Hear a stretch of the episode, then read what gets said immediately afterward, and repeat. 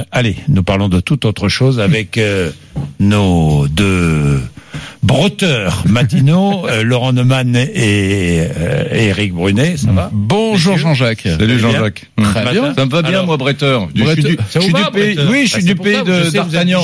du pays Bah d'Artagnan. bah, bretteur.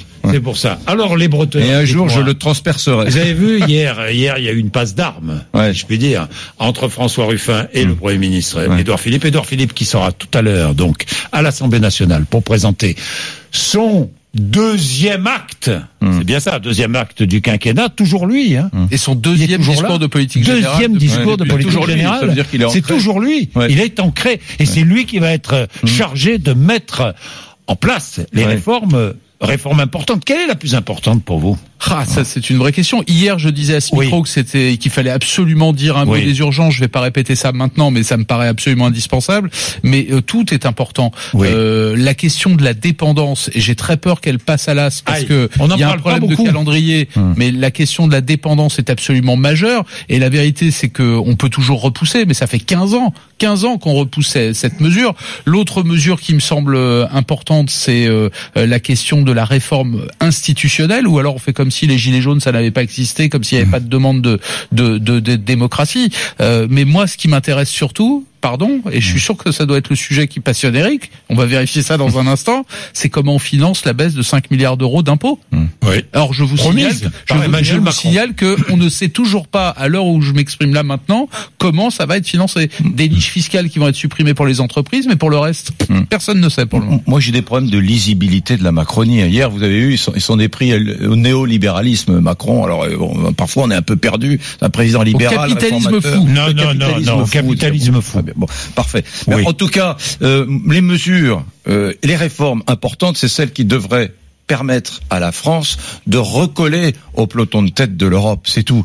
Euh, les, les- les réformes essentielles, c'est celle-là. Alors, tout est important. La dépendance capitale, les urgences, formidables, tout est important. Mais ce qui est essentiel, matriciel, c'est que la France recolle au peloton de tête de l'Europe, parce qu'en Europe, il y a des, je, je vous l'ai déjà dit, euh, Jean-Jacques, ici, Oui. un matin, il y a 13 pays qui sont en plein emploi, 13 pays qui sont entre 3 et 5 de chômage. Bon, et, et- et donc il faut qu'on colle. Alors moi, je répondrai la réforme de Pôle Emploi, hein, du, du- du- du système d'indemnisation chômage, qui est chez nous très honnêtement, je veux pas faire le méchant libéral, mais il, Oui. il est chez nous, il est quand même trop généreux. Et la deuxième, c'est qu'il faut qu'on s'attaque sérieusement, pour la première fois depuis des décennies, sérieusement aux retraites. C'est capital. Voilà, pour moi, c'est les, les deux réformes les, essentielles. les deux réformes Et d'ailleurs, il y a un sacré Neumann. paradoxe. Est-ce Oui. que vous avez vu ce qu'a écrit Emmanuel Macron dans le livre d'or de l'OIT où il Oui, intervenait vu. hier? Il a Oui. écrit il n'y a pas de paix durable sans progrès social.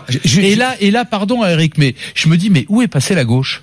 Mais elle est où la gauche dans ce pays? C'est absolument incroyable. Normalement, hier, toute la gauche aurait dû tomber à bras raccourcis sur Emmanuel Macron en disant, mais attendez, attendez, attendez, progrès social. Mais alors, euh, vous allez durcir les conditions d'accès à l'assurance chômage, c'est ça le progrès social? Euh, il- Normalement, la gauche aurait dû dire à Emmanuel Macron, mais attendez, vous allez créer un âge pivot à 64 ans, alors que l'âge légal de départ à la retraite est à 62 ans. Mais c'est ça le progrès social? Et vos ordonnances travail, c'était ça le progrès social?